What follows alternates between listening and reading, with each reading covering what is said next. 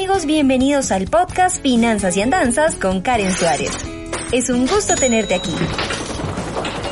Exploraremos de la manera más sencilla posible el mundo de las finanzas, la economía, el emprendimiento y la productividad.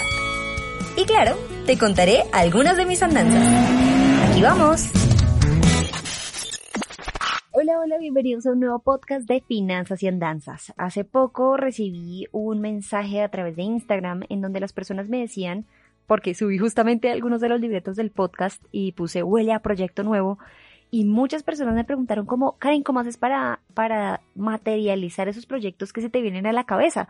Y realmente yo quiero decirle a esas personas y claramente a todos los que nos están escuchando en este momento que no es tan instantáneo como parece, ¿no? Y que a uno puede rondarle la idea en la cabeza muchas veces, pero si uno no le dispone un tiempo para plasmarla, no para ejecutarla, ojo, sino para plasmarla, es bien probable que se diluya en el tiempo.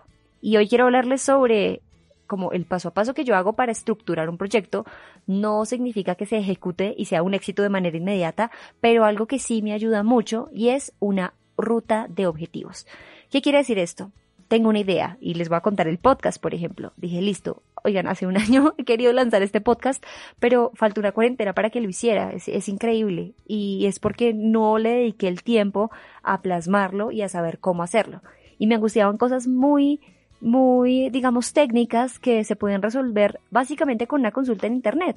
Yo decía, pero ¿cómo hace uno para abrir varias cuentas de podcast? No entiendo por qué hay una página que aloja los podcasts y otro que las distribuye. No entiendo cómo hacer una miniatura en podcast. Y entonces dije, voy a comprarme un curso sobre cómo hacer podcast y voy a hacer la inversión porque es un proyecto que quiere hacer, que quiero hacer.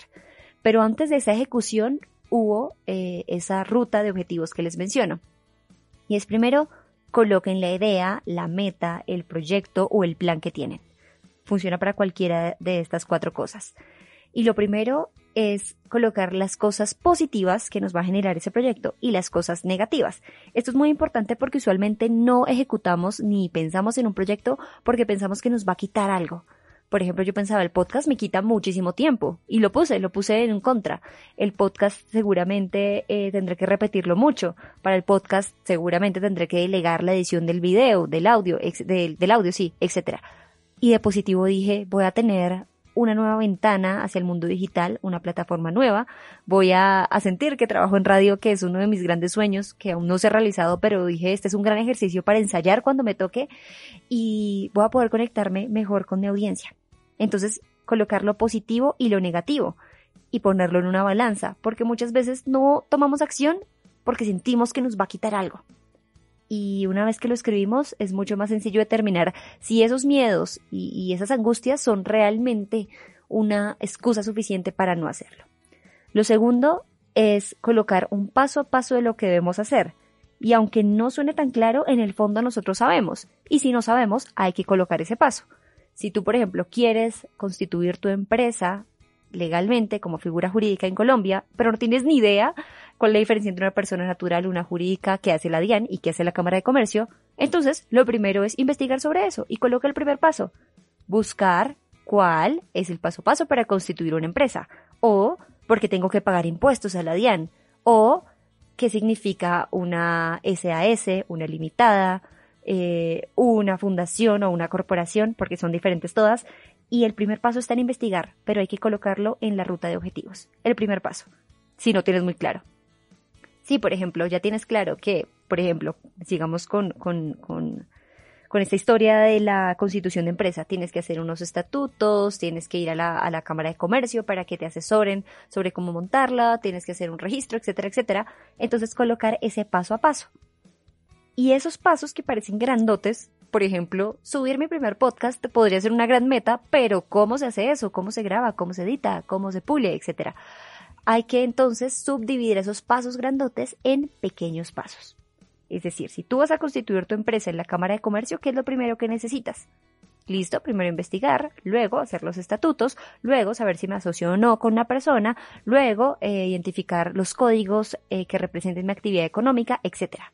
Luego con empresa porque, pues, es el ejemplo que puedo dar ahora, pero esto es con cualquier proyecto. Y luego subdividirlo en mini pasos, así como lo acabamos de hacer, y colocarle un tiempo y una fecha a cada cosa. porque si lo dejamos por escrito, también el cerebro puede decir como, qué abrumador, son más de 20 tareas. Mejor luego lo, luego lo pienso, luego lo hago. Pero una vez te comprometes con una tarea a la semana o una tarea al mes, depende de la complejidad de la misma, vas a ir avanzando en el proyecto. Y como hablamos en alguno de los capítulos de, de este podcast, para el miedo, acción. Estructurar un proyecto no tiene que ser con un análisis FODA, DOFA, de competencia, de benchmarking, saber qué hace la competencia, qué no, quiénes están, sino empezar por ti mismo y tomar acción. Gracias por conectarte con este podcast de Finanzas y Andanzas. Recuerda que en mi canal de YouTube también subimos contenido semanalmente para que vayas y lo visites. Se despides de Colombia Karen Suárez, te envío un beso, un abrazo gigante y nos vemos a la próxima. Chao. Gracias por escuchar Finanzas y Andanzas. No olvides suscribirte para seguir en contacto con este podcast. Soy Karen Suárez y nos escuchamos a la próxima.